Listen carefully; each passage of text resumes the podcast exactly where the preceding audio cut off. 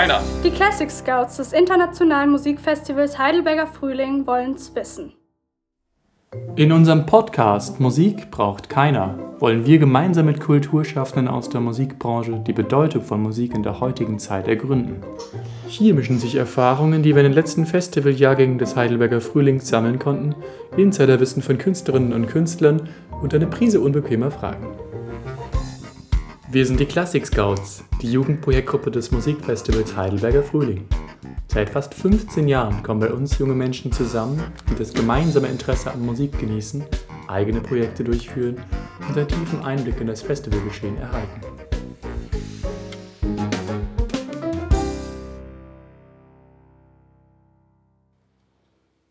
Herzlich willkommen zu unserem Podcast Musik braucht keiner. Ähm, Annabelle und ich befinden uns in bester Corona-Manie nicht nur in verschiedenen Räumen, sondern sogar in verschiedenen Ländern und nehmen jetzt hier unsere erste Folge auf. Annabelle, wie geht es dir? Mir geht's gut. Hallo, die Stimme, die ihr gehört habt, ist die Katharina. Und ähm, genau, Katharina, wo bist du denn eigentlich gerade? Ich bin äh, gerade in Dublin. Ich habe hier ein Corona, Corona, ein Erasmus-Semester angefangen, ähm, das leider von Corona ähm, frühzeitig beendet wurde. Aber ich bin immer noch hier und ähm, genieße das irische Leben. Und ja, wo bist du denn gerade? Wir sind äh, gerade in Heidelberg. Wir sind im neuen ähm, Büro des Heidelberger Frühlings in einem äh, ganz schönen Altbau äh, und Genau, wir nehmen jetzt hier gerade in so einem kleinen Hinterstübchen auf, mal ganz liebevoll ausgedrückt. Ähm, genau, weil hier einfach die Akustik am besten ist und wollen euch natürlich auch äh, jetzt schon vorwarnen, falls ihr irgendwelche Geräusche oder so, äh, Hintergrundgeräusche hört. Das soll auch alles so sein. ähm, genau, und wir haben uns das uns hier ganz gemütlich gemacht. Wir haben eine Lichterkette und wir haben ordentlich was zu essen und zu trinken und wir sind schon ähm, wach und freuen uns jetzt auf die erste Folge. Freust du dich auch? ich freue mich sehr. Ich bin ein bisschen aufgeregt. Ähm, entstanden ist dieser Podcast eigentlich aus Corona, wenn man das so sagen will, mhm. Weil ja der Heidelberger Frühling abgesagt wurde, wie so viele andere große Veranstaltungen auch. Leider. Und ähm, genau leider, damit natürlich auch ähm, unsere Arbeit weggefallen ist in diesem Jahr und wir dann sehr viel Zeit hatten und äh, gerne eigentlich weiterarbeiten wollten. Ähm, und uns dann überlegt haben, dass wir eben in dieser Zeit, wo man ja sehr viel digital arbeitet, ähm, eigentlich einfach mal versuchen wollen, diesen Podcast zu machen, wo wir unsere, unsere Themengebiete, unsere Formate einfach alle so ein bisschen in eins packen können und eigentlich über die Themen, die uns interessieren und die auch der Grund dafür sind, dass wir eben bei den Classic Scouts mitmachen, ähm, bearbeiten können. Und ich glaube, da hat vielleicht Corona dann tatsächlich äh, ein Gutes für uns, dass wir uns da dran setzen konnten, äh, Zeit damit verbringen konnten. Für mich vor allem, weil äh, ich das aus der Ferne machen konnte. Äh, sonst ich hatte eigentlich nicht damit gerechnet, dieses Jahr irgendwie Teil von diesem Projekt zu sein. Es freut mich ähm, sehr. Und genau, es ist äh, ziemlich cool, dass wir jetzt hier sitzen und aufnehmen können. Ja, voll. Und ähm, ich glaube, glaub, du bist auch echt die Einzige, die sich gefreut hat, dass der Frühling abgesagt worden ist. Also gefreut ist vielleicht ein bisschen ich übertrieben. Gefreut, dass der Frühling abgesagt wurde. gefreut ist vielleicht ein bisschen übertrieben, aber du warst wenigstens froh, dass du so nichts verpasst hast. Das, ja, das stimmt so auf eine ganz komische Art und Weise, ja. genau. ähm, genau, wir sind jetzt beide schon irgendwie äh, länger bei den Scouts. Irgendwie, keine Ahnung, wir haben jetzt auch aufgehört zu zählen, irgendwas über fünf Jahre oder so. wir studieren mittlerweile auch beide. Genau, und ähm, dürfen netterweise immer noch dabei sein und äh, freuen uns auch, äh, dass wir hier das auch wieder weiter mitformen dürfen. Ähm, mhm. Genau. Und jetzt sind wir nicht nur zu zweit hier, sondern haben natürlich auch einen Gast, eine Gästin da und äh, darf ganz herzlich Ute Kabisch begrüßen. Hallo, ich freue mich sehr, dass ich auch hier in der Dachkammer sein darf. genau. Ähm, vielleicht noch kurz was zu dir. Also du bist ähm, Konzertpädagogin, du bist Dramaturgin, du bist Dirigentin und ähm, ich habe auch auf meinem Blatt stehen Querdenkerin. ähm, Wie war das denn für dich, als dann Corona angefangen hat und ja jeder irgendwie seine Arbeit umstrukturieren musste, wie, welche Auswirkungen hatte das für dich in deinem Alltag und in, in deinem Arbeitsbereich und generell in den Themen, mit denen du dich beschäftigst? Also erstmal war es einfach super. Ganz am Anfang. Also als noch nicht absehbar war, dass es jetzt nicht nur zwei oder drei Wochen dauert, sondern wirklich Monate. Ähm, ich steckte in verschiedenen ähm, aktuellen Projekten drin, wirklich auch unter Zeitdruck. Ähm, und äh, erstmal war es wie eine, einfach, dass überall Druck rausgenommen war aus allen Dingen, mit denen ich beschäftigt war. Und ehrlich gesagt, ich habe das erstmal genossen. Ähm, dann, äh, als dann natürlich klar wurde, das ist jetzt nicht so eine ganz kurze Geschichte, ähm, also das sah ja dann schon bedrohlich aus, bis diese einzelnen Hilfen angelaufen sind, hat das gedauert, das war alles sehr verwirrend. Jede Woche kamen neue äh, Regeln und Verordnungen raus und ähm, ich glaube, in der Zeit ist auch einfach ganz vieles klar geworden über die Arbeitsbedingungen, unter denen ähm, Künstler und Musiker, also vor allem performende Künstler, arbeiten und auf welch dünnem Eis wir uns alle bewegen, einfach von unserer Existenzsicherung her. Das ganze Netz war ja überflutet mit, mit Streamings. Jede, jeder Ja. Kulturveranstalter, jedes Theater, jedes, jedes Orchester hat in seinen Archiven gegraben. Ähm, also es gab zum Beispiel von der Schaubühne Berlin äh, super Initiative. Man konnte jeden Abend eine super spannende Inszenierung aus den letzten 30 Jahren, also wirklich so die Highlights angucken. Äh, habe ich am Anfang auch gemacht. Ich hatte ja jetzt abends Zeit plötzlich, weil keine Proben mehr äh, zu, ab, zu, zu, zu managen waren.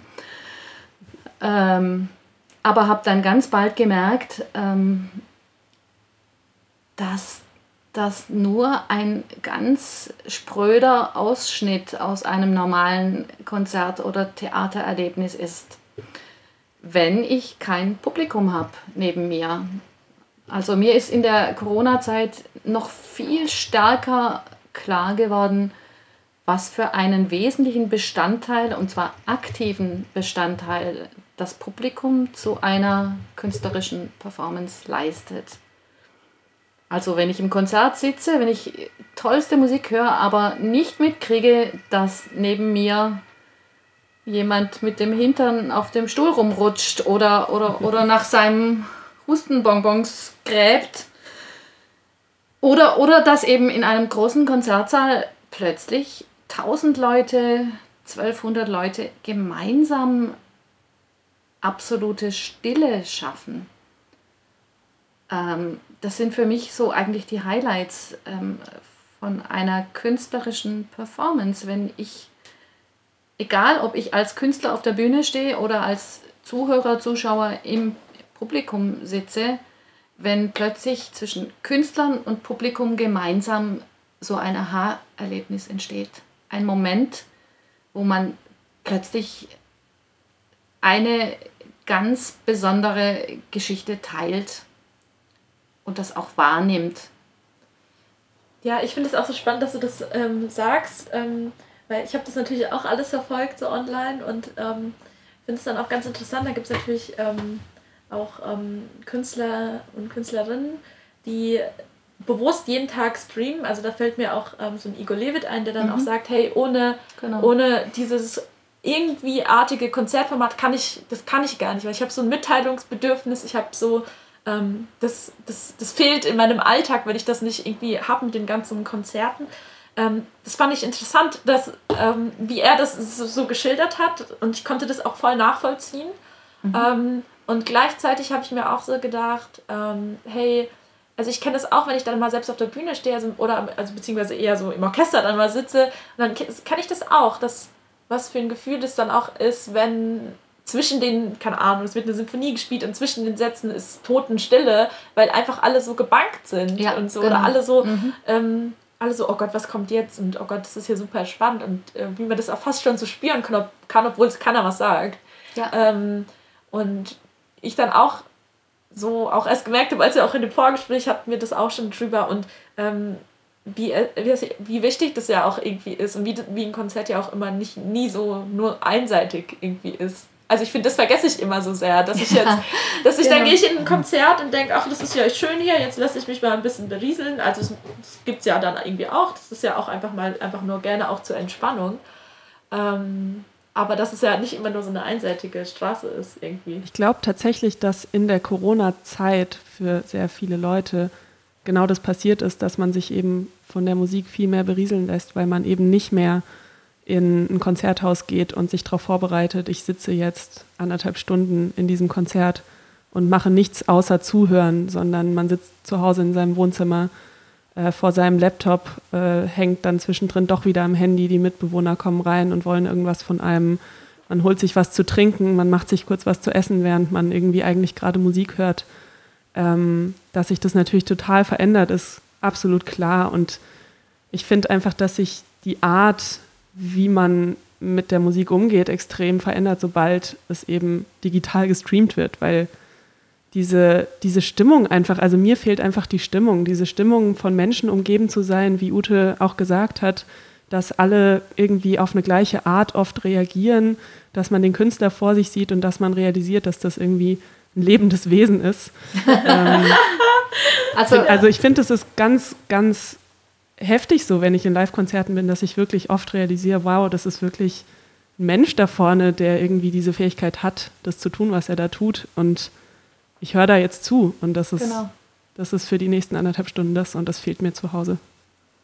Ja, und, und dass wir eben auch nicht bloß diesen Raum teilen, also jetzt in diesem Konzertsaal oder in diesem Theater zusammen sind, der Künstler, die Künstlerin und ich und alle anderen Zuhörer, sondern dass wir auch diesen Zeitraum teilen, wie du sagst, und ich wirklich völlig auf diesen Zeitraum jetzt fokussiert bin und nichts anderes parallel mache.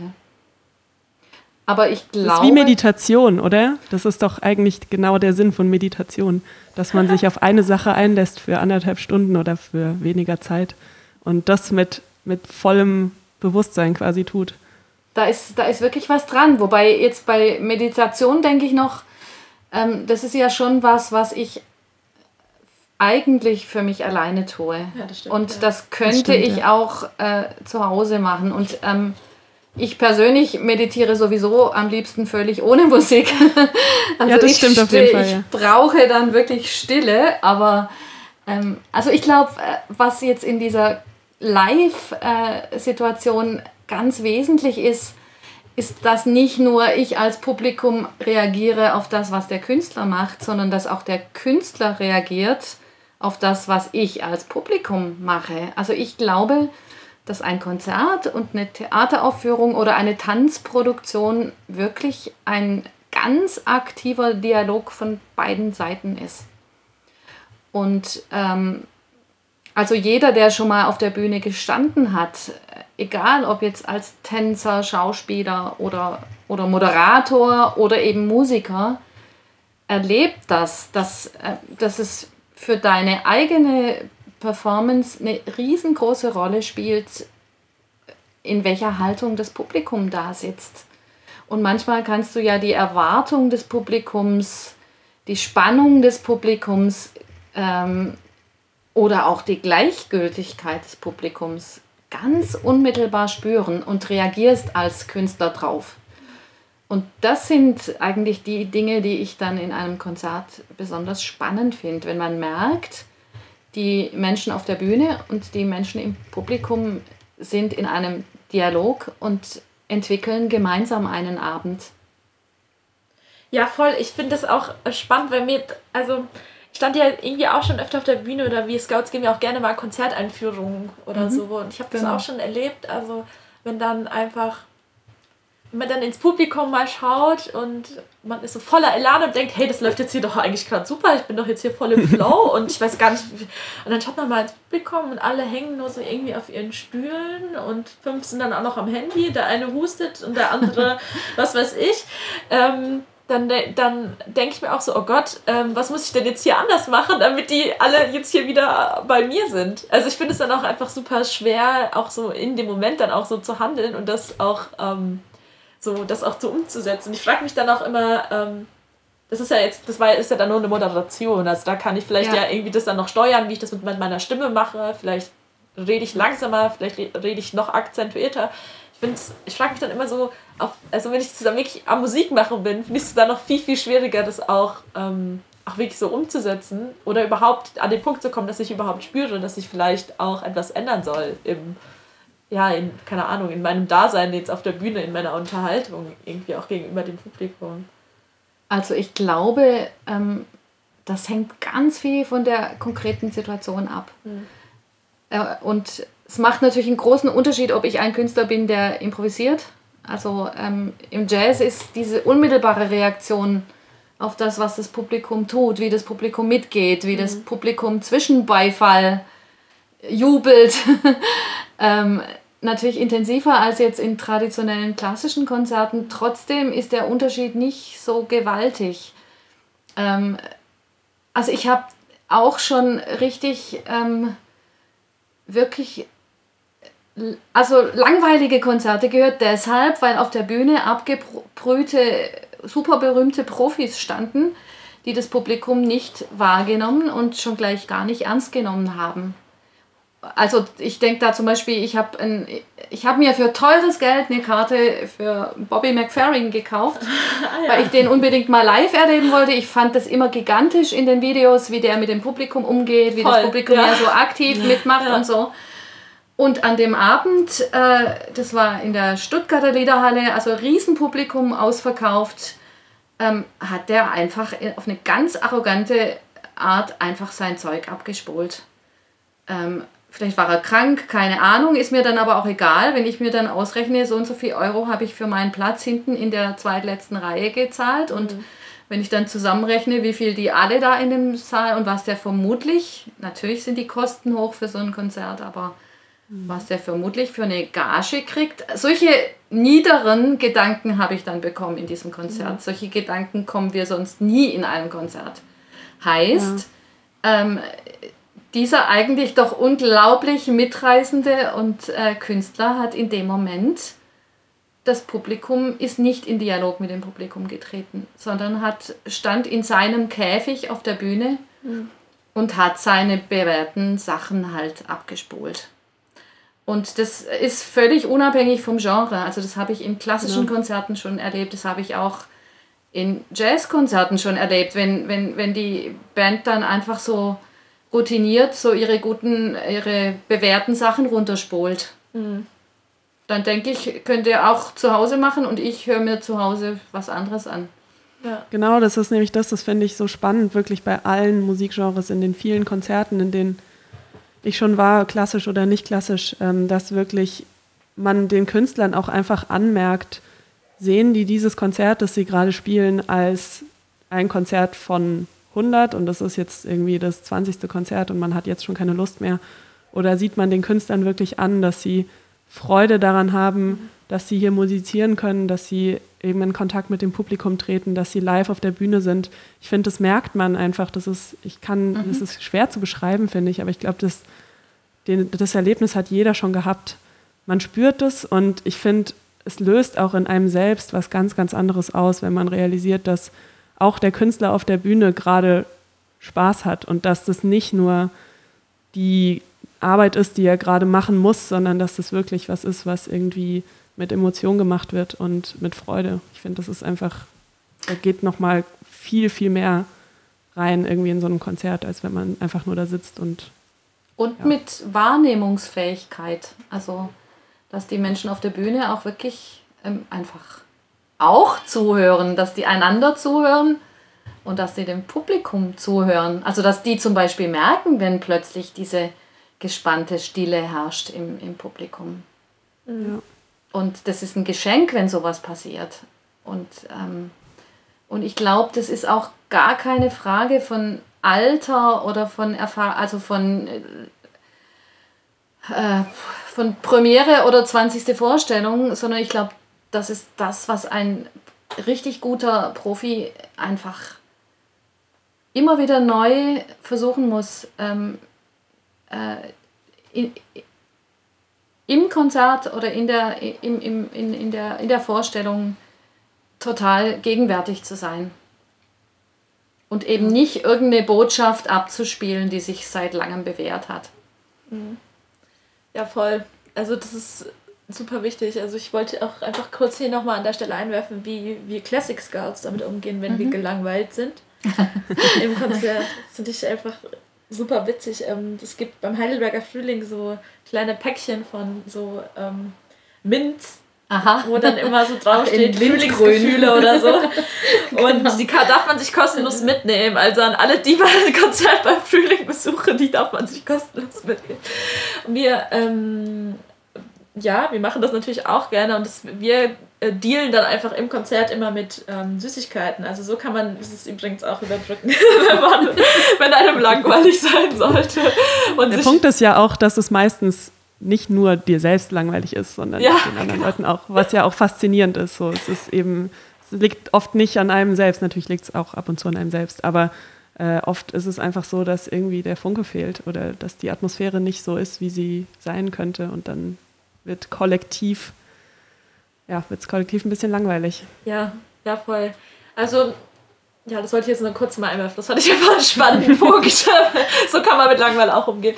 Ähm, ja, aber du hast es schon angesprochen mit, ähm, mit, mit dem Zuhören. Also jetzt irgendwie natürlich dass das Konzert irgendwie, dass man das irgendwie als Dialog sehen sollte und dass es da einfach ganz viel ums Zuhören geht. Und ähm, weißt du, wir haben uns ja auch einfach viel Gedanken gemacht, so hey, ähm, keine Ahnung, was ist denn auch unser Beitrag? Ähm, ja, mit, mit der Musik, was ist über auch, man kommt ja auch schnell an so einen, an so einen Punkt, hey, was ist meine Berechtigung eigentlich in dem Ganzen, in unserem, in unserem Projekt ja auch. Und ähm, das, was wir auch in unserem Workshop ja auch mit dir auch super genutzt haben, war immer so, der Punkt, um den es dann irgendwie immer letztlich geht, war irgendwie ums Zuhören und ums, ähm, ums, ja, vielleicht auch antworten und nicht gleich reagieren, auch aufs Zuhören. Mhm. Weil es ja so, so krass verschiedene Dinge sind. Also wenn ich mir das irgendwie anschaue, ähm, was ich in anderen Bereichen, äh, ähm, im politischen Geschehen oder was auch immer, wo ja ganz oft zugehört wird, um einfach darauf zu reagieren, aber, oder vielleicht auch wen, um weniger das zu verstehen, sondern einfach um gleich zu reagieren. Ähm, das war einfach irgendwie so ein Punkt, dass ich, was wir auch ganz oft irgendwie auch schon angesprochen hatten, also wie, wie du das auch siehst, wie, wie wichtig da auch, was man da dann auch vielleicht von der Musik ja auch dann lernen kann. Ja, weil, weil ja auch gerade jetzt, weil wir so viel über Corona die ganze Zeit sprechen, aber ich finde, das hat einfach auch eine, eine extreme Auswirkung darauf, ähm, wie man mit Musik überhaupt in Verbindung tritt, weil jetzt noch mehr als vorher ist Musik einfach so ein Seitengeräusch geworden oft, damit es nicht still ist, damit ähm, man irgendwie ein bisschen Ablenkung hat, damit man sich nicht alleine fühlt vielleicht, weiß ich nicht. Aber irgendwie geht die Musik da ja einen ganz neuen Weg und man hört nicht mehr, nicht mehr zu. Und ähm, ich glaube, Ute, da hast du auch auf jeden Fall was Interessantes zu, zu sagen. Also das sind jetzt mehrere Geschichten, die euch da gerade beschäftigen. Das eine ist, was du gerade sagst, Katharina, dass ein natürlich jetzt die Corona-Zeit und auch diese Isolierung, in der jeder war, natürlich dazu bringt, ähm, sich ständig in so eine, in irgendeine Musik einzuhüllen, in der man sich eben zu Hause fühlt. Aber das machen ja viele Leute auch außerhalb von Corona. Also, dass man Absolut, ja. einfach zugestöpselt, also mit, mit, mit Ohrstöpseln durch die Straßen geht und seine Musik also mitnimmt. Also, dass du eigentlich dein Zuhause überall mit dir rumträgst. Und das bedeutet, du nimmst nicht wahr, was jetzt tatsächlich gerade um dich rum passiert. Ja. Also ich mag es zum Beispiel überhaupt nicht, ähm, ganz selten ähm, beim Zugfahren Musik zu hören, mhm. weil mir gefällt es ähm, auch ein bisschen so einfach ähm, mitzukriegen, mit was beschäftigen sich die mhm. Leute um mich rum oder ähm, das Knacken der Gleise mhm. oder solche, solche Geschichten. Ähm, das ist auch eine Form von, von in der Gegenwart sein, also von Wahrnehmen. Ja. Und ähm, das ist das eine. Das zweite, dass ich natürlich, wenn ich, dass ich mir in, äh, in diesem Moment, wo ich in der Musik zu Hause sein will, mich so ein bisschen entspannen will, natürlich wahrscheinlich immer dieselbe Musik aussuche. Jeder seine eigene. Ähm, aber ich gehe da kein Risiko ein, sondern ich nehme einfach, ich lade mir die Sachen auf die Ohren, die ich schon immer gehört habe und die ich, äh, ja, in denen ich mich zu Hause fühle. Ja, das ist dann auch ein ganz schreckliches Gefühl, wenn man dann nicht die Musik hat, gerade wenn man. das kenne ich so gut. Ja. Wenn ich unterwegs bin, ich habe nicht genau das runtergeladen, was ich oder irgendwie nicht das auf meiner Playlist, was ich ja. unbedingt hören wollte. So, nein. Ja. ja, das ist interessant, ja. Und ich meine, Musik ist, also, oder mu bestimmte Musik ist ja auch immer ein krasser Nostalgiefaktor, finde ich. Ich verbinde bestimmte Lieder ganz extrem mit bestimmten Situationen, in denen ich mal war und dann okay. höre ich das und dann fällt mir gerade auf, ich laufe gerade eigentlich durch eine Stadt, jetzt hier zum Beispiel, ich laufe gerade durch Dublin und ich höre gerade ein Lied und ich bin gerade viel mehr in, ich weiß nicht, zu Hause in Darmstadt, wo ich studiere, wo mich diese Musik hinversetzt, als gerade hier in diesem anderen Land, in dieser neuen Stadt und das, also es passt einfach zu dem, was du vorher gesagt hast, es ist eine Sache von in der Gegenwart sein und ähm, sich wirklich trauen, irgendwie ohne jetzt die ständige Wegbegleitung Musik irgendwie da mal wahrzunehmen, was man gerade Neues um sich hat. Das finde ich ist ein interessanter Punkt. Also natürlich ist das, hat es auch seinen Sinn, manchmal mit einer Musik, die einen zum Beispiel nach Hause führt oder die mhm, einen ja, in eine, ja. vielleicht in eine Zeit im Leben führt, wo es einem besonders gut ging oder wo irgendwas besonders Trauriges passiert ist oder so und man besonders das Gefühl hat, da habe ich besonders intensiv gelebt oder so, dann kann das natürlich manchmal ganz befruchtend sein oder, oder entlastend oder, oder auch mutmachend, wenn man dann auf diese Musik zurückgreift. Aber ich glaube, dass ähm, Musik für viele Leute inzwischen sowas ist wie Schuhe, die man halt anzieht oder ein, ein Mantel, den man anzieht. Ja. Ähm, und äh, eigentlich so eine Decke, in die ich mich ständig einhülle, um keinen Kontakt mit der Außenwelt zu haben. Oder um mich ja. durch nichts stören zu lassen, was nicht in meine Blase passt. Mhm. Mhm. Und ich glaube, die Blasen, sowohl im musikalischen Bereich als auch im politischen Bereich, die haben sich während der Corona-Zeit extrem entwickelt und extrem gegeneinander abgeschottet.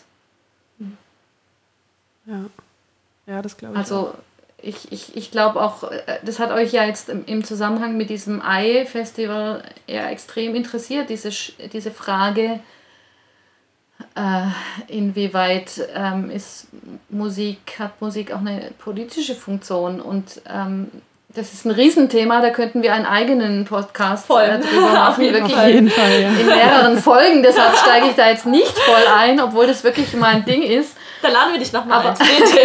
ja. ja, genau, das machen wir. ähm, aber was, was ich schon auffällig finde, auch jetzt, wenn ich mit Jugendlichen arbeite, dass alle drauf gepolt sind und ähm, auch so gerade geschult werden, sich zu präsentieren. Also das Präsentieren, das möglichst perfekte und ausgearbeitete, die möglichst perfekte Darstellung äh, meiner selbst mhm. und meiner Ideen und meiner politischen Meinung wird extrem trainiert und das ist die Hauptsache, aber es wird nicht trainiert, der Meinung von anderen zuzuhören und darauf eine Antwort zu finden. Und das finde ich eigentlich eine ziemlich gruselige Entwicklung, ähm, ja. dass man Leuten, und das kann man musikalisch formulieren und man kann es politisch formulieren, dass ich Leuten, die eine wirklich konträre Meinung zu meiner haben, dass ich denen gar nicht mehr zuhöre, dass ich nicht bereit bin, überhaupt mit denen Kontakt aufzunehmen. Mhm. Musikalisch, dass ich gar nicht bereit bin, äh, wenn ich weiß, diese Frau hört diese und jene Musik, dann ist sie für mich schon uncool. Ja, voll. Ja, und das, ja. wie schnell wir alle, mich selbst eingeschlossen, wie schnell wir alle dabei sind, Leute in Schubladen einzuordnen. Anhand ja.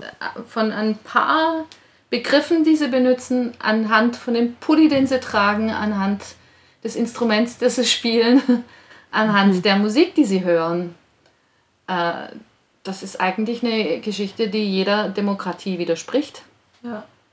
Ja, das ist so interessant. Also, ich war auch lange in, in, einem, in einem Orchester und da, da war das auch immer so, so selbstverständlich, dass man zuhört, dass man wachsam ist, dass man wahrnimmt, dass man, dass man auch so das lernt, auch in der Gruppe so Sachen wahrzunehmen. Und einen Tag später hat man dann so Konflikte also auf einem ganz persönlichen Ebene, da geht es dann irgendwie und da wird aber ganz aneinander vorbeigeredet oder sich nicht mal irgendwie mehr, also da hat man nicht mal Lust, sich überhaupt zusammenzufinden und überhaupt mal die gegenseitigen Meinungen zu hören. Und das fand ich dann immer so auch spannend und gleichzeitig auch irgendwie traurig, wie das dann auch sein kann, dass manchmal dann, dass das dann trotzdem so gut im Orchester trotzdem funktioniert, weil da jeder das, okay, zack, zack, zack. Mhm. Ähm, okay, wir machen, machen jetzt hier Musik, das ist jetzt hier was ganz anderes als unser Konflikt von gestern oder so. Ja, Aber absolut. eigentlich ist es ja irgendwie nicht, ist es ja ähm, nicht was anderes, sondern es ist ja so, es ist ja so auch mit, miteinander dann verbunden. Also einfach, dass man sich, sich zuhört und sich wahrnimmt und ähm, darauf ja auch wirklich ähm, überhaupt erstmal ins Gespräch kommt. Und ich hatte generell in meinem ganzen Leben immer das Gefühl, dass sobald man Musik zusammen macht, auch wieder absolut unabhängig vom Genre. Also ob das jetzt in einem großen ja, Orchester spielen ist oder ob das jetzt zusammen singen ist oder ob das zusammen amateurhaft Gitarre spielen ist und mhm. eigentlich nicht wirklich was können, dass das einfach ein extremes Gefühl von zusammen etwas machen ist und irgendwie von verbunden sein, weil man, sobald man die Musik selber macht, irgendwie gezwungen wird, auf eine gute Art und Weise mit den anderen Leuten in Verbindung zu treten. Und ich finde, das ist auch so ein ganz großer Punkt, der irgendwie eben in dieser Live-Musik auch so extrem wichtig ist. Und ich habe, also mir fällt es nur gerade ein, weil hier in Irland ist das ja eine ganz große kulturelle Sache, dass zum Beispiel in den Pubs gibt es ja fast überall immer mhm. sehr viel Live-Musik. Klar. Und da ist die Live-Musik schon auch irgendwie eine Art Hintergrundgeräusch und also so Berieselung, aber man merkt den Leuten, die da Musik machen, das sind ja oft auch keine Profimusiker, immer an, dass sie irgendwie extrem viel Spaß dabei haben. Vielleicht, weil auch Alkohol im Spiel ist, weiß ich nicht genau. Aber ähm, ich habe einfach das Gefühl, dass dieses, dieses Musik zusammen machen, dass das einfach bei den meisten Leuten so eine krasse emotionale Reaktion hervorruft. Zumindest war es bei mir immer so. Und ähm, ich habe einfach das Gefühl, dass das eigentlich was ist, was jeder mal erleben dürfen sollte, weil das finde ich, mit wenig vergleichbar ist. Also halt, solange ähm, das einem die Freiheit lässt, das gemeinsam Musik machen, einander zu überraschen und mhm, ja. ähm, auch anders zu reagieren, als die anderen es erwarten. Genau, dann, ja. dann wird Improvisation super spannend. Ähm, ja.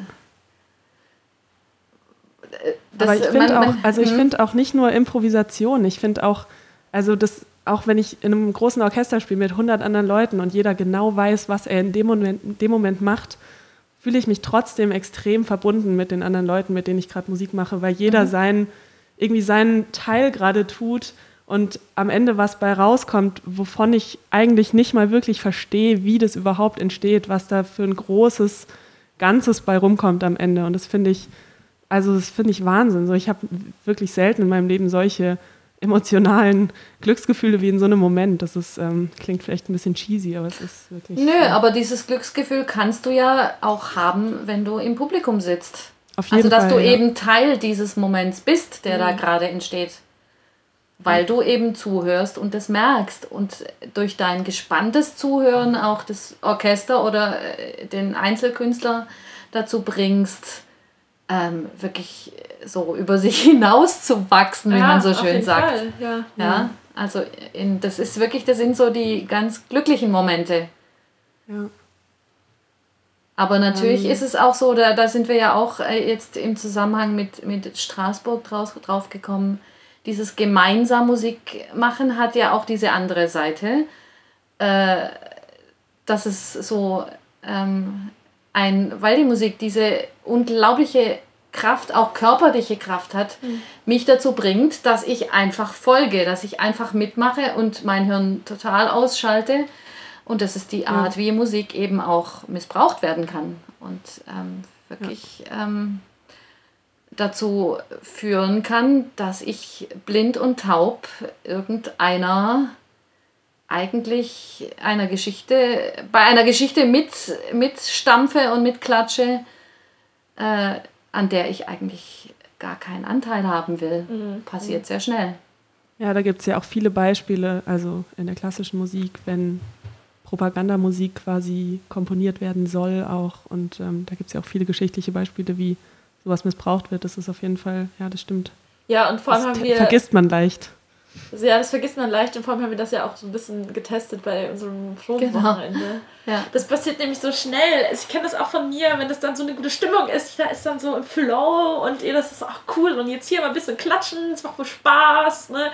Und dann sagt einer was vor, der andere macht es nach. Ja, cool, das klappt ja alles so toll. Man hat immer ganz viele kleine Erfolgserlebnisse, man fühlt sich Teil so von der Gruppe und plötzlich ähm, sagt dann einer was und Vielleicht hat man da noch gar nicht so schnell nachgedacht, aber man, wenn man einfach so in diesem Gemüts- und Gefühlszustand ist, ist man dann plötzlich so, äh, also irgendwie, das wollte ich jetzt doch gerade nicht sagen oder äh, da wollte ich jetzt eigentlich doch nicht teil sein. Ich finde es einfach. Ähm, aber das ist natürlich gleichzeitig, ja. habt ihr völlig recht, auch das Tolle. Also, ja, dass, ja, genau. dass Musik mich zum Tanzen bringt, dass ja. Musik mich dazu bringt, dass ich wirklich gar nicht mehr jetzt ähm, irgendwelche Probleme wälze, sondern ähm, wirklich einfach Mensch bin und ähm, mich bewege und mich freue, klar. Ja, es ist ein Balance. Oder, oder, oder, also, oder mal die Sau rauslasse und richtig ähm, ja. abtanze, klar, natürlich. Ja. Aber da hast du recht, genau, Katharina, das ist echt, das ist ein Balanceakt. Und, ähm, und das sind Dinge, die manchmal auch gar nicht äh, zu planen sind. Also ja. wie, wie passiert das jetzt? Und ähm, wie ist das, Ute? Du bist ja auch, ähm, du bist ja auch Musikpädagogin. Wenn du mit jungen Menschen arbeitest, versuchst du dann genau solche Punkte quasi auch zu vermitteln. Wir wissen, dass du das Wort Musikvermittlung äh, ein bisschen schwierig findest. Ähm, das finde ich ein ganz entsetzliches Wort.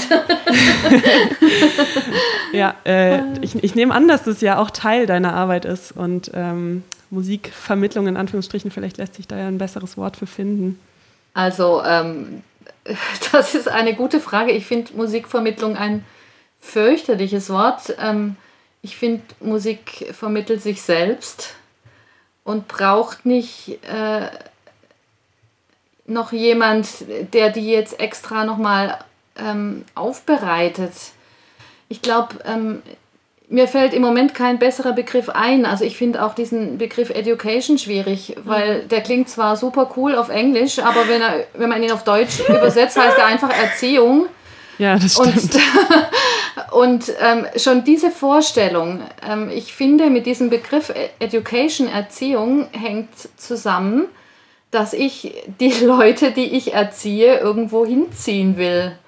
Ja. Und dass ich einen es ist eine ganz ähm, eigentlich eine Musikvorstellung des 19. Jahrhunderts damit verknüpft, mit diesem Begriff, dass ich nämlich mir so die Haltung habe, ich habe hier einen ganz besonders wertvollen heiligen Gegenstand, ich habe eine heilige Botschaft, mhm. das Kunstwerk wirklich als Anbetungs äh, würdiges und äh, ja, also als das Kunstwerk als Heiligtum, das ich anbeten muss.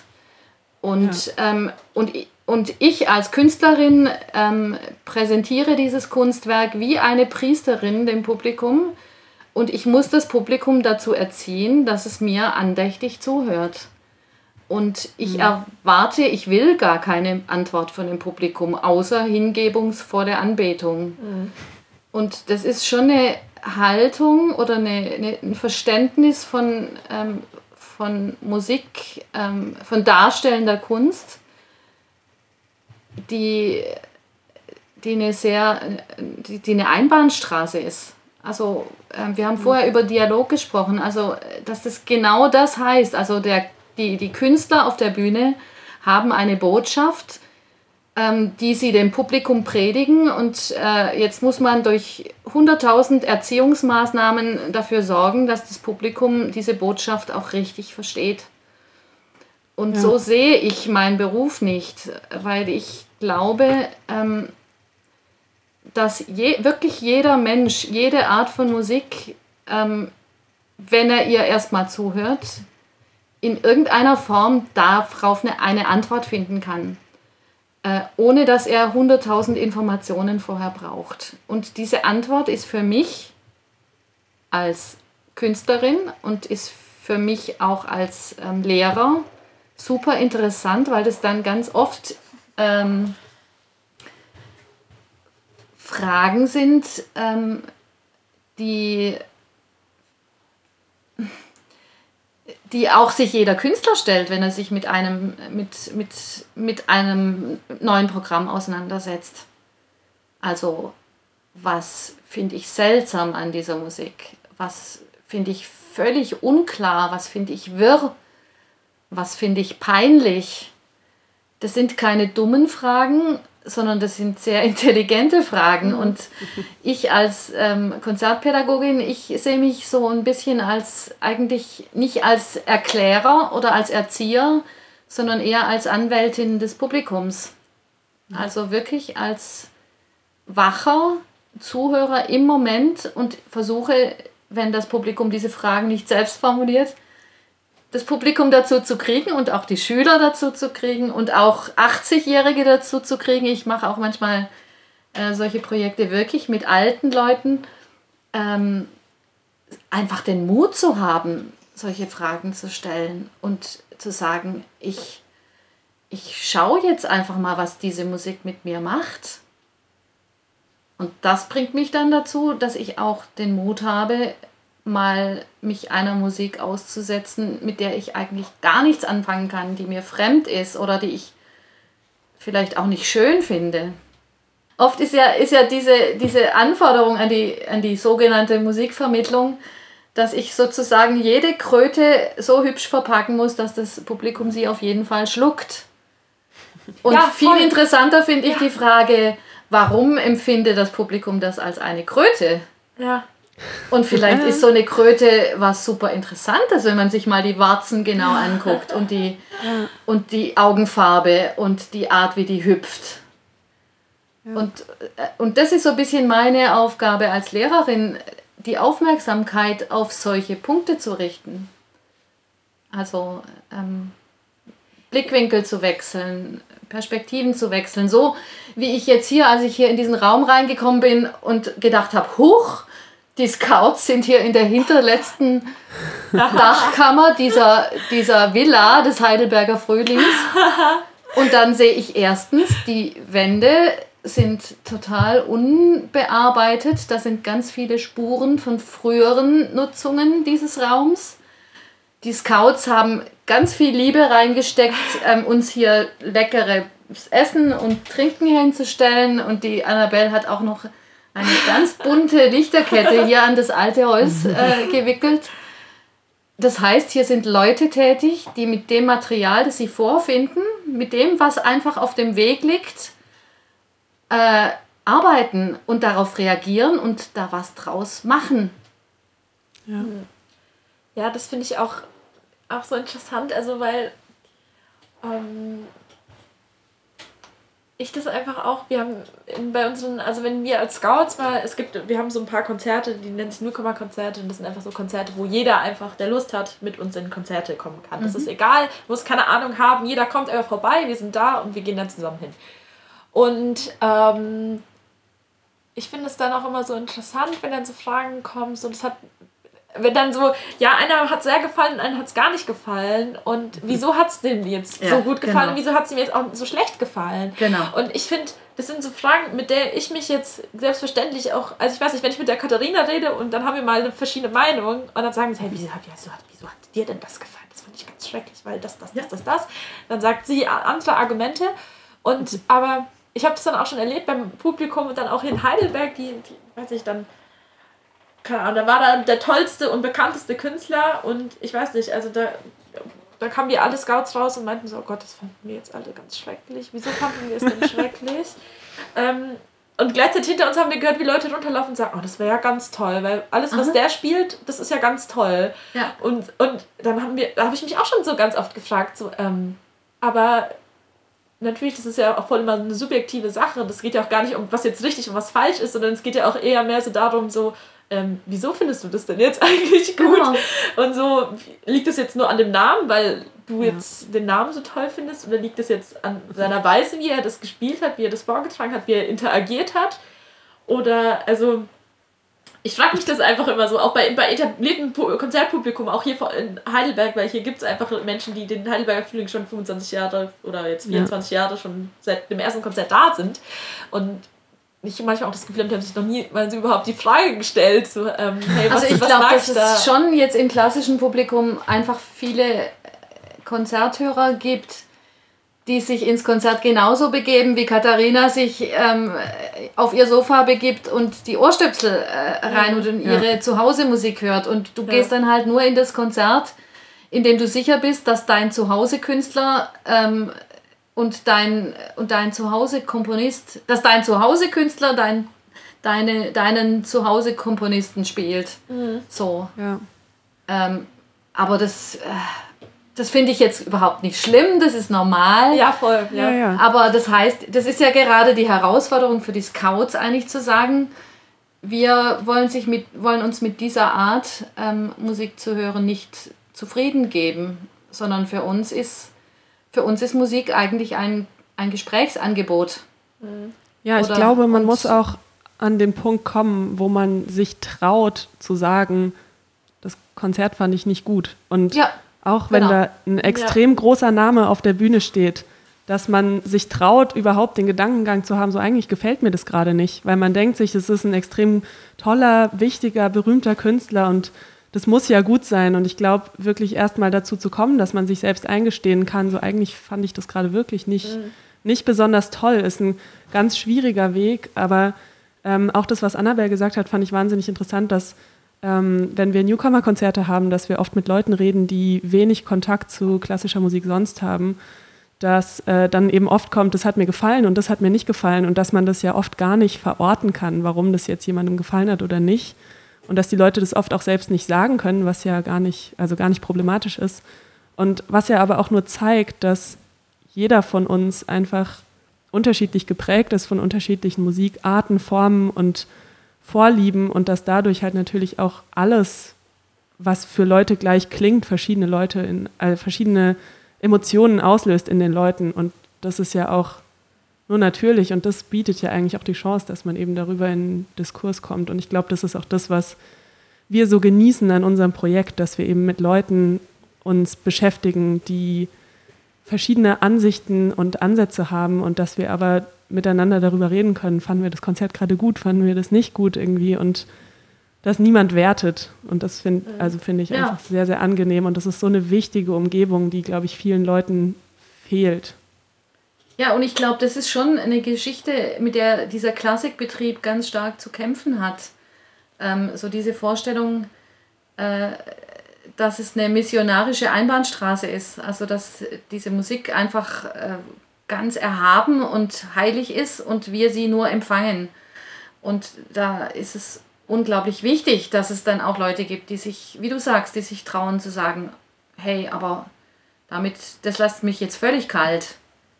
Und andersrum denke ich auch, ähm, und das ist auch eine Chance für euch Scouts beim Heidelberger Frühling, dass ja auch die Künstler unglaublich dankbar sind, solche Fragen aus dem Publikum zu bekommen. Und wirklich auch signalisiert zu kriegen, hey, also was du da heute uns äh, gezeigt hast, mit, damit konnte ich nichts anfangen. Und oft entstehen aus solchen Gesprächen, wenn man die denn ermöglicht und wenn äh, entstehen unglaublich interessante neue Ideen. Ähm, also ich als Künstler bin da total darauf angewiesen, dass ich solche Reaktionen kriege. Und so was ich jetzt bei euch beobachtet habe, ist es ja auch so, dass ihr ja schon zu einzelnen Künstlern ein richtig ähm, freundschaftliches Verhältnis habt. Ja, voll. Äh, und das ist total schön, weil das eben, und das spricht auch gegen den Begriff Education. Da geht es nicht darum, dass ihr jetzt lernt oder dass die Jugendlichen, mit denen ihr zu tun habt, ähm, jetzt lernen, die richtige Meinung zu dieser Ja, Musik zu nicht. haben, Ja, voll. Ja. sondern mit den Künstlern ins Gespräch zu kommen. Und Gespräch heißt eben nicht nur Gespräch mit Worten, sondern auch Gespräch durch aktives Zuhören oder Gespräch durch hinterher selber was Neues draus entwickeln, künstlerisch, könnte auch sein. Ja. Ähm, Das gibt viele Formen von, von etwas Neues machen mit dem, was man vorgefunden hat. Ja, ich glaube auch, also das wollten wir auch immer so in unserem Projekt auch so, auch, ich glaube, wir hatten bis jetzt glaube, uns hat so ein bisschen bis jetzt auch so die Sprache gefehlt, um wirklich so zu sagen, so, hey, ähm, das, ähm, hier gibt es kein richtig, also so, so Fragen wie, das hat mir, wieso gefällt mir das jetzt, wieso gefällt mir das nicht und auch erstmal so an den Punkt zu kommen und zu merken, hey, das ist jetzt nicht Musik, jetzt ist sowas heilig anbetendes hier, die klassische Musik, sondern das ist einfach erstmal Musik und ähm, eben, ich muss da nichts erstmal vermittelt bekommen, um das zu verstehen. Also ich glaube, ähm, da sind wir auch selbst in dem Projekt auch noch so, müssen wir, sind wir auch erst jetzt erstmal auch so den Weg gegangen, weil das da, glaube ich, auch erstmal so die Sprache gefehlt hat, auch dahin zu kommen, zu sagen, ähm, hey, du darfst einfach kommen und ähm, was du dann dabei empfindest, das, wir werten das ja gar nicht, sondern wir wollen einfach darüber sprechen und uns ja auch austauschen. Ähm, und das ist ja auch immer das, was wir gerade immer so auch betonen. Also wenn, wenn, ich das, wenn ich das Projekt auch irgendjemand anderen erzähle, dann sagen die auch alle, oh Gott, da muss man doch aber dann Musikerin sein, oder? Da muss ich doch jetzt ein Instrument spielen, oder? Oder wie ist es denn jetzt? Ich habe noch nie von, von, keine Ahnung, ich habe noch nie in Mozart Symphonie gehört oder so. Also was für, was für Sachen dann halt kommen und dann sage ich immer so, nee, also ganz im Gegenteil. Also es hilft ja auch einfach voll, wenn da ganz viele verschiedene Perspektiven genau. sind. Und die tollsten Diskussionen haben wir, wenn einer sagt, hör, das fand ich jetzt, habe ich jetzt gar nicht verstanden, wieso er das jetzt gemacht hat. Äh, weil es war doch total unnötig, es hat doch gar nichts dem Stück gebracht oder genau. so. Da haben wir ja die interessantesten ähm, Diskussionen, wenn wir erst an den Punkt kommen. Ja. Ja, und mhm. weniger, wenn es dann weniger darum geht, so ja, ja, der Künstler war halt äh, irgendwie bekannt oder so. Ja, es ja. gibt ja auch so dieses, diese, dieses ähm, konzertpädagogische Credo, dass man die Leute immer da abholen soll, wo sie sind. Ja, voll. Finde ich ja. eine ganz schwierige Position, weil das ja. nämlich ja, genau auch. heißt, eigentlich, eigentlich finde ich es eine fürs Publikum demütigende Position. Dass ich nämlich als Künstlerin unterstelle, na, die Leute haben keine Ahnung und ich muss mich jetzt zu ihnen niederbeugen und ganz vorsichtig ähm, sie da abholen und ihnen in kleinen Häppchen, äh, ich verhalte mich wie ein Arzt oder wie eine Ernährungsberaterin, mhm. in kleinen Häppchen ihnen das servieren, was sie auf jeden Fall sofort verdauen können. Und was ohne Verstopfung und ohne Durchfall dann hinten wieder rauskommt. So. Und, ähm, und ich finde, wenn ein Veranstalter oder wenn ein eine Künstlergruppe, wenn Performer das Publikum wirklich ernst nehmen, dann müssen sie sagen, ich mute das dem Publikum einfach jetzt mal zu und bin aber natürlich empfänglich für die Antwort des Publikums. Ähm, ja. Also es ist wirklich immer eine, eine, gegenseitige, eine gegenseitige Herausforderung und aber dann auch eine gegenseitige Befruchtung. Mhm. Ganz, ich glaube, gerade bei klassischer Musik herrscht einfach diese extreme Hemmschwelle immer noch, dass viele Leute nicht wissen oder Angst haben, dass sie nicht wissen, wie sie sich zu verhalten haben, weil ähm, man ja oft in ein Konzert geht und das Gefühl hat, es gibt sehr viele unausgesprochene Regeln. Und ich glaube, das ist einfach ja. so ein Punkt, wo man einfach versuchen sollte, weiß ich nicht, irgendwie zu zeigen, dass das eben nicht das Wichtigste ist oder dass es einfach ja. nicht so wichtig ist in diesem ganzen, dass es nur ein Konstrukt ist eigentlich. Ja, und dass es auch einfach nicht, also dass es auch einfach ähm, auch so ein bisschen mehr auch wegkommt von diesem falsch und richtig denken. Ja, ja also ich finde, das regt ja. mich total auf. Also wenn ich nach einem wenn ich nach einem Stück total jubeln möchte und auch schreien möchte, dann mache ich das auch und ja, will mir genau. nicht erstmal überlegen, Gott, jetzt darf ich das jetzt hier überhaupt? Oh Gott, wenn ich jetzt hier schon zu laut klatsche, dann werde ich schon angeschaut. Also das möchte ich ja, und gar nicht. Ja, und das gibt es ja. Ist es euch schon passiert, dass ihr ja. dumm angeguckt werdet, weil ihr gejubelt habt? Die Reaktion gibt's. Echt? Ja, leider. Ja. ja, ja, voll. Also das ist, das passiert eigentlich so ja, schon oft passiert, dass man dann auch mal einen, blöden Spruch hört. Hey, ähm, könnt ihr jetzt nicht mal leise sein oder so. Da denke ich mir so, nee, ich möchte jetzt nicht leise sein. Ich möchte jetzt eigentlich mal gerade das machen, was sich richtig anfühlt. Das ist einfach das Tragische. Ja, klar. Dann lade doch mal diese Leute einfach ein. hey, echt? Ähm, sorry, tut uns leid. Sollen wir nicht noch ein Bier zusammen trinken? Ja. ja. Wäre doch mal interessant. Vielleicht ähm, ja, so startet man auf jeden Fall wieder einen Dialog und blockt ja, klar, gleich ab. ja. ja. Ähm, Ute, ja. wir haben uns ein paar Fragen für dich überlegt. Oh noch. Gott. ähm, Bin jetzt mal gespannt. Da sollst du auch gar nicht lange drüber nachdenken oder so, sondern einfach sagen, was, äh, was dir dazu einfällt. Ähm. ja. Und Annabelle, ich fange einfach mal an mit irgendeiner von den Fragen, okay? Ja, voll, voll. Ähm, eine der Fragen ist, wann hörst du welche Musik? Beziehungsweise vor dem Hintergrund hörst du verschiedene Musik in verschiedenen Situationen? Also erstmal höre ich sehr wenig Musik, Ähm, weil ich einfach äh, wahnsinnig gerne zuhöre. Und ich kann eigentlich Musik nie brauchen, wenn ich nebenher was anderes mache. Ich mag nicht mal Musik beim Essen. Ähm, und das ist echt eine sehr persönliche Frage. Ich höre, es gibt so bestimmte Musiken, die ich.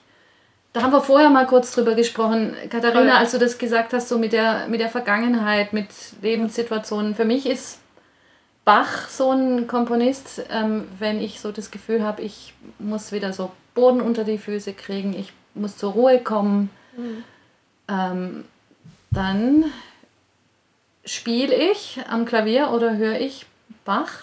Also das, ähm, und zwar ganz bestimmte Stücke, die brauche ich euch ja jetzt nicht zu sagen. Nein, das, das, das ist kann also es ist. Instrumentalmusik. ähm, dann gibt es Musik, ähm,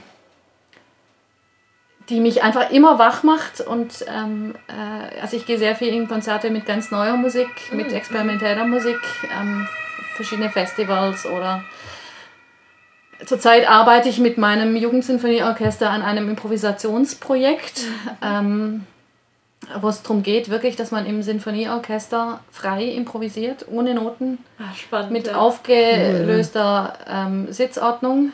Ähm, Da entstehen auch wieder Momente, wo man äh, plötzlich total erfasst davon ist, dass man jetzt ähm, sich gegenseitig zuhört und plötzlich ganz unverhofft etwas Gemeinsames entsteht. Und das jeder auch merkt in dem Moment. Das Ja. wäre zum Beispiel was dann, höre ich wahnsinnig gern Jazz. Ähm, ich, genau, ich habe so eine, seit einiger Zeit eine absolute Lieblingsband, Ah, ja, die unbedingt mal in Heidelberg spielen soll. Die heißen Organ Explosion Aha. und ist eine, eigentlich machen die, man denkt, die machen historische Aufführungspraxis wie in der Klassik, weil die Aha. aus, auf lauter alten Instrumenten der 60er, 70er Jahre spielen, Hammond-Orgel, alle möglichen Keyboards, ähm, altes, alte Drums, ähm, alten Bass. Es ist ein instrumentales Trio, die aber genau das machen, dass sie aus dem Moment raus total überraschende Dinge machen.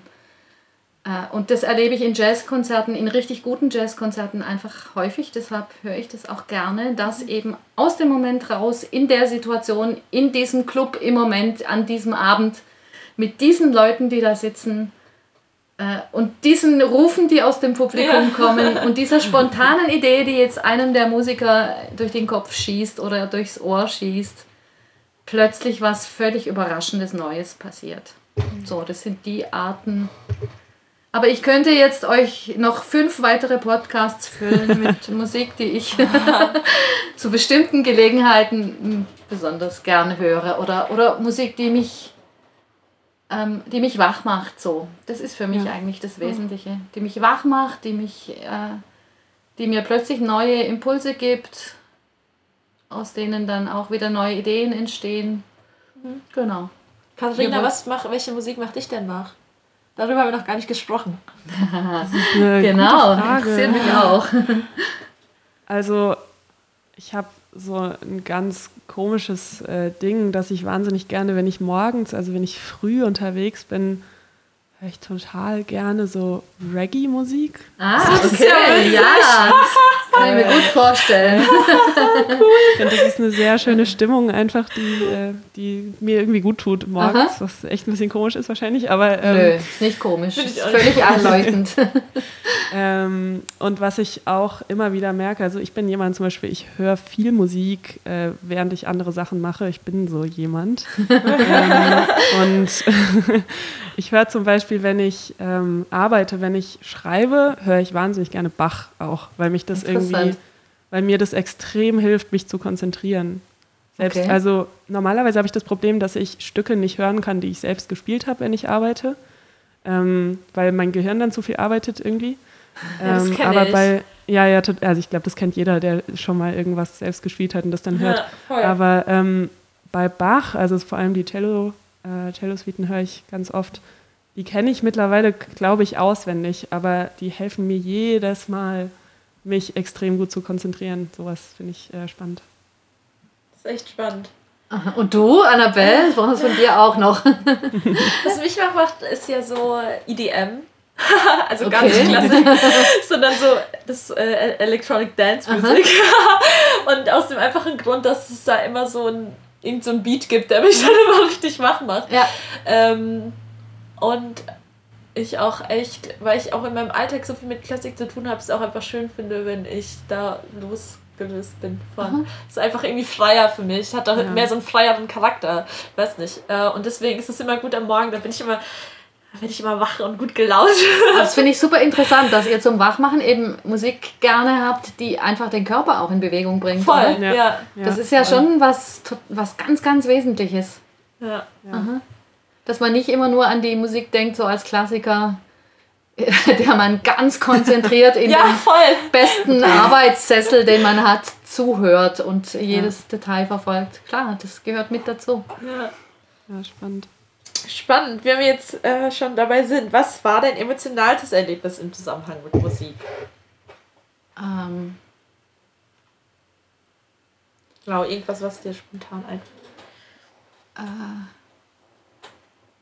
Also das war tatsächlich ähm, ein, ein Erlebnis, ähm, aus dem so meine, meine ganzen äh, konzertpädagogischen Sachen dann auch entstanden sind. Das äh, war ein, ähm, da hab ich, äh, war ich äh, kleiner Assistent in der Produktion von Balthasar Neumann Ensemble äh, und Thomas Engelbrock.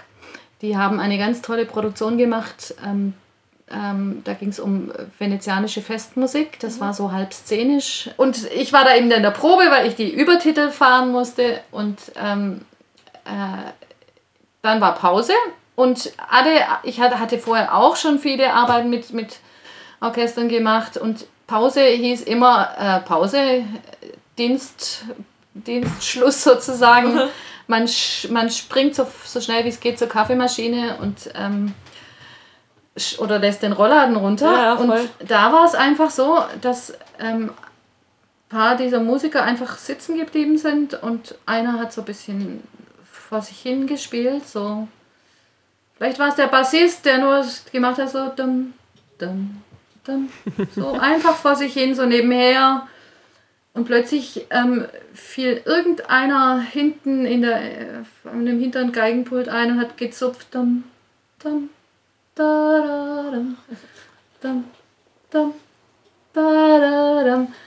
Dann kam einer mit seinem Kaffeebecher rein und hat äh, dum, da, dum, dum, dum, dum. kurz und gut. Äh, aus diesen kleinen ähm, ähm, Lego-Steinchen hat sich so ein bisschen was wie so eine kleine Erinnerung an Mahler, Trauermarsch aus der ersten Sinfonie hergestellt. Da- Dann kamen welche rein, die dann plötzlich da eine Jazz-Impro draus gemacht haben. Und ähm, also mit diesen kleinen paar kleinen Steinchen ähm, aus dem Moment, aus einem Pausenmoment ähm, plötzlich was ganz Neues entstanden ist. Es war kein Druck da, es war kein Auftrag da, das zu tun. Es war kein Befehl da, das kein dirigentischer Befehl da, sondern das ist einfach aus dem Moment raus entstanden. Und ähm, daraus ist dann eine ganz langjährige Zusammenarbeit entstanden, einfach weil mir diese Art, äh, mit Musik umzugehen, äh, weil mich diese Art, mit Musik umzugehen, total beeindruckt hat. Also, dass du, du hast Material, du hast Noten, du hast äh, äh, musikalische Erinnerungen, hat ja in unserem Gespräch jetzt auch eine große Rolle gespielt. Du hast ganz viele kleine Schnipsel ähm, in deinem Ohr, in deinem inneren Ohr und in deinem Bauch und in deinem Hirn.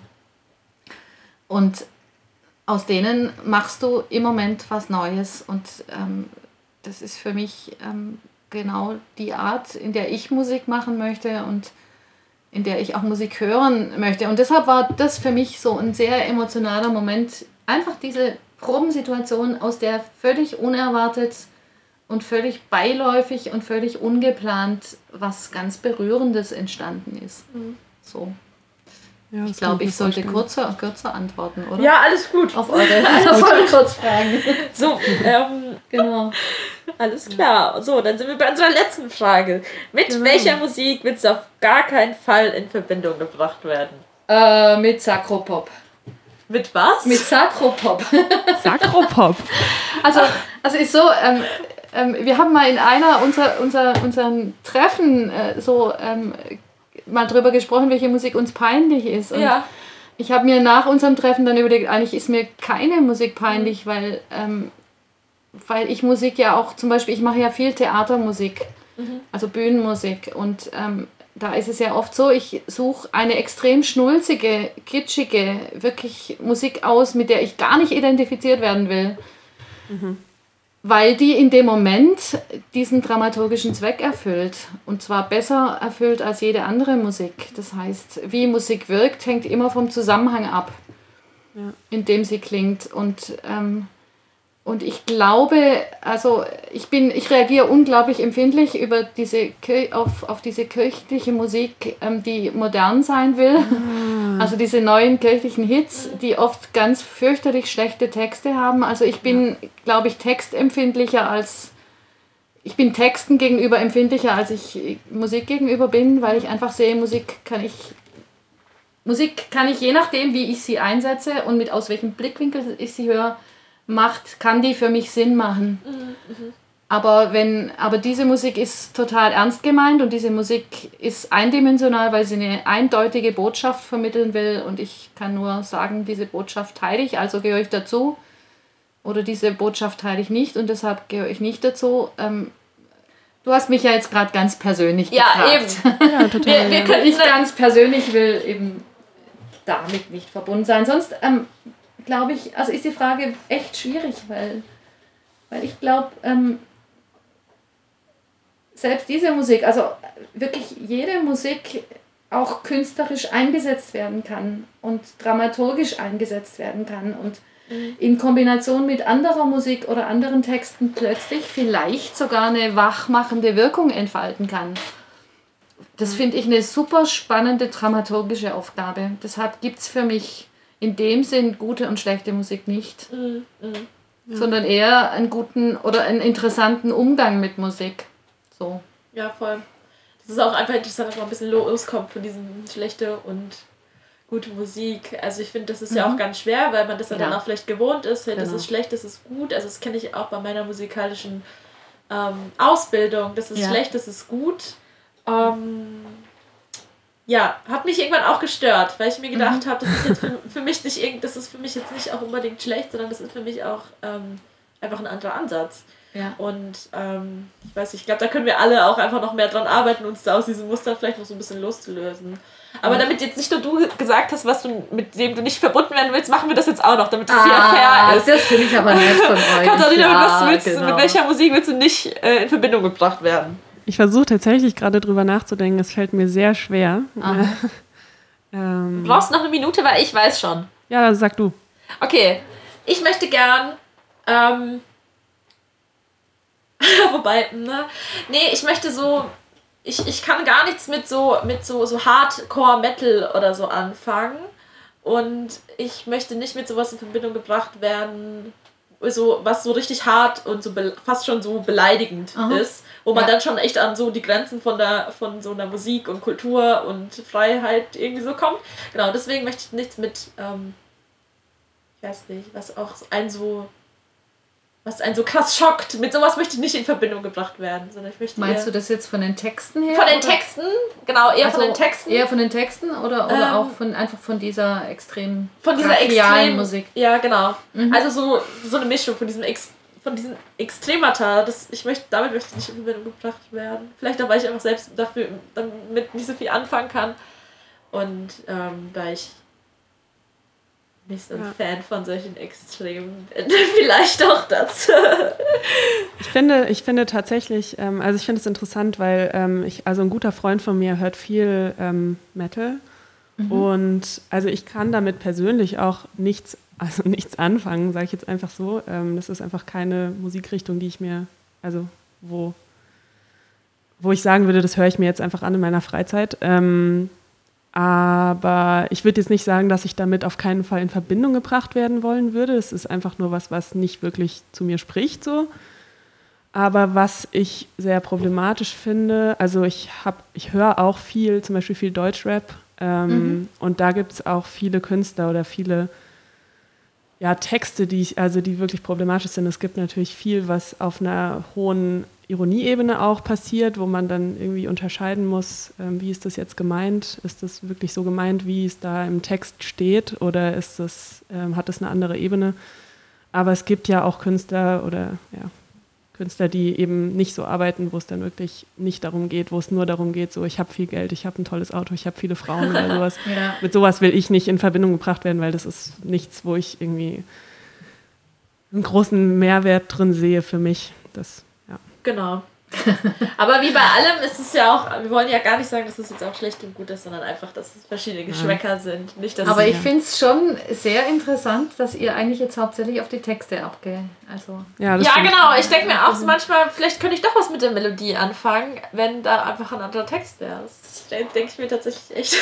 Aber das ist ja auch genau der Grund, das habe ich vorhin schon mal gedacht, das ist ja genau der Grund, warum viele, also viele junge Leute vor allem, es wird viel englische Musik gehört, viele junge Leute hören Musik und feiern die Musik total, wissen aber überhaupt nicht, was es in, um was ja. es in dem Text geht. Und wenn man genau. den Text kennen würde, würde man das auf eine ganz andere Art und Weise sehen, weil die Musik oft einfach so losgelöst ist von dem ja. Text, dass es das eine und das andere irgendwie unterschiedlich wirken kann. Das, also das finde ich auch sehr äh, spannend irgendwie, wie das sich auf Menschen auswirkt. Neues Podcast-Thema. Aber echt, wirklich. wir haben ganz viele neue Themen, die wir hier gestalten können. Jetzt habt ihr das ganze Jahr schon thematisch vorgeplant. Ja, voll.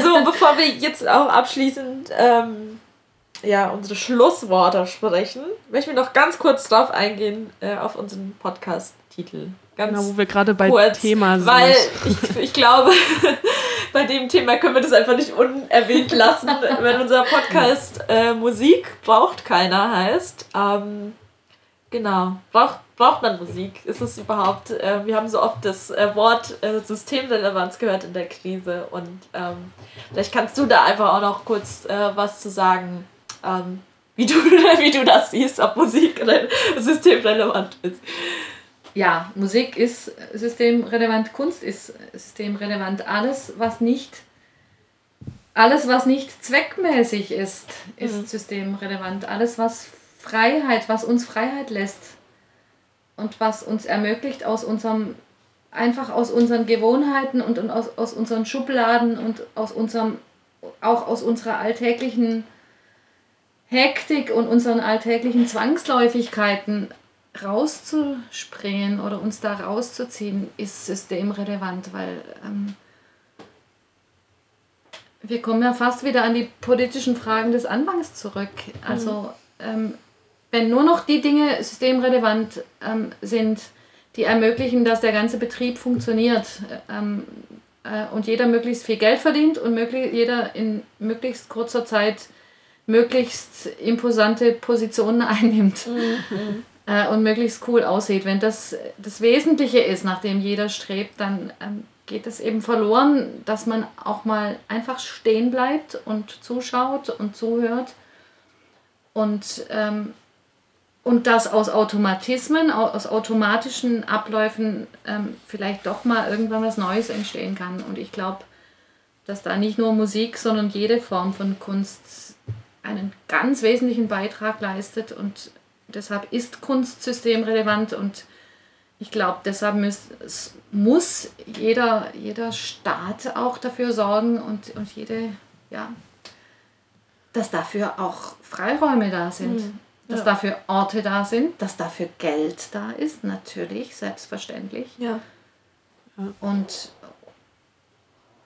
und, und, glaub, und dass, dass das ernst genommen wird. Dass es nicht so ähm, äh, wie früher die Familienpolitik ähm, Frauen, Kinder, Familie, Kultur und Gedöns ist. Ja, ja, voll. ja.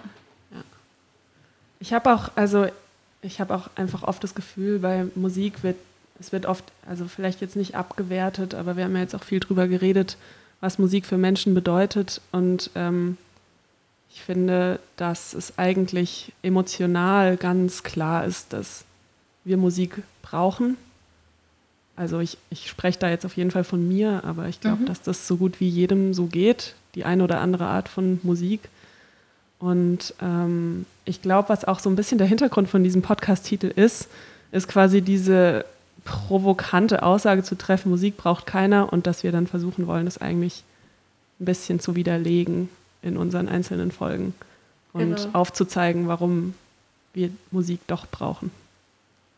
Aber nicht ähm, für einen vorgeschriebenen Zweck. Genau. Ja. Also äh, das ist auch für mich sowas, ich finde es immer eine, wirklich auch eine Überforderung, wenn man von, um auch wieder auf unser Anfangsthema ähm, Musikvermittlung zurückzukommen, dass man so sagt, Musik ist dazu, vor allem klassische Musik witzigerweise ist dazu da, die Kinder von der Straße zu holen. Ich finde, äh, um die Kinder von der Straße zu holen und die Jugendlichen vor Drogen zu bewahren, äh, da muss ich andere Mittel in die Hand nehmen. Ja, exakt, ja. Und wenn, wenn ich dann diese Kinder und Jugendlichen dazu kriege, dass sie dann auch mal einfach fähig sind und Lust haben und bereit sind, mal fünf Minuten sich ein Schnipsel Mozart anzuhören, wunderbar. Aber diese Funktion kann Musik. Musik ist kein sozialpädagogisches Handlungsinstrument, sondern es ist ein Freiheits. Musik ist ein Freiheitsangebot. Das ist ja vielleicht ein schöner Abschluss. Musik Genau, ist ein Freiheitsangebot. Finde ich ein sehr schöner Abschluss. Ähm, ja, ich glaube, es bleibt nichts anderes zu sagen als vielen Dank, dass du heute da warst. Und ich Vielen, danke vielen Dank, euch. dass du ich dir Zeit euch. genommen hast. Ja, Ich finde es extrem gemütlich hier bei euch. Jetzt hat man sich schon hier so eingenistet, ne? Ja, also ähm, wir fanden, glaube ich, das Gespräch super ähm, bereichernd, haben, nehmen davon jetzt auch wieder ganz viel mit und Auf ähm, jeden Fall. es sind ganz viele Themen auch, äh, auch nur kurz angerissen worden. Das sind alles Themen, die man, glaube ich, auch ähm, jetzt so kompakt gar nicht behandeln kann. Das sind teilweise auch äh, sehr große Themen, die wo es so viele Verbindungen gibt und wo es so viele ja komplizierte Zwischenwege ja dann doch auch irgendwie gibt, wo man nicht schwarz und weiß dann irgendwie auch denken Ja, kann und sich genau. ja auch ein bisschen loslösen soll und irgendwie auch muss, um, Ja. um vielleicht auch ähm, zu merken, dass ähm, ja, dass so unsere Kulturlandschaft dann doch auch irgendwie noch erhalten bleibt, ja, in dieser Krise, wo das ähm, nicht nur die Kulturschwerheit, sondern auch die ganzen äh, Kultur- und Kunstschaffenden. Ja. Ähm, genau. Ähm, Ja. ja, oh, ich bin, äh, bin ganz beflügelt von dem Gespräch. Ähm, so, wir haben jetzt nochmal, wir wollen äh, natürlich auch nochmal sagen, wo ihr äh, uns gerne Feedback geben könnt. Und zwar, das ist auf Instagram unter Classic Scouts, das ist äh, auf, bei unserer Facebook-Seite.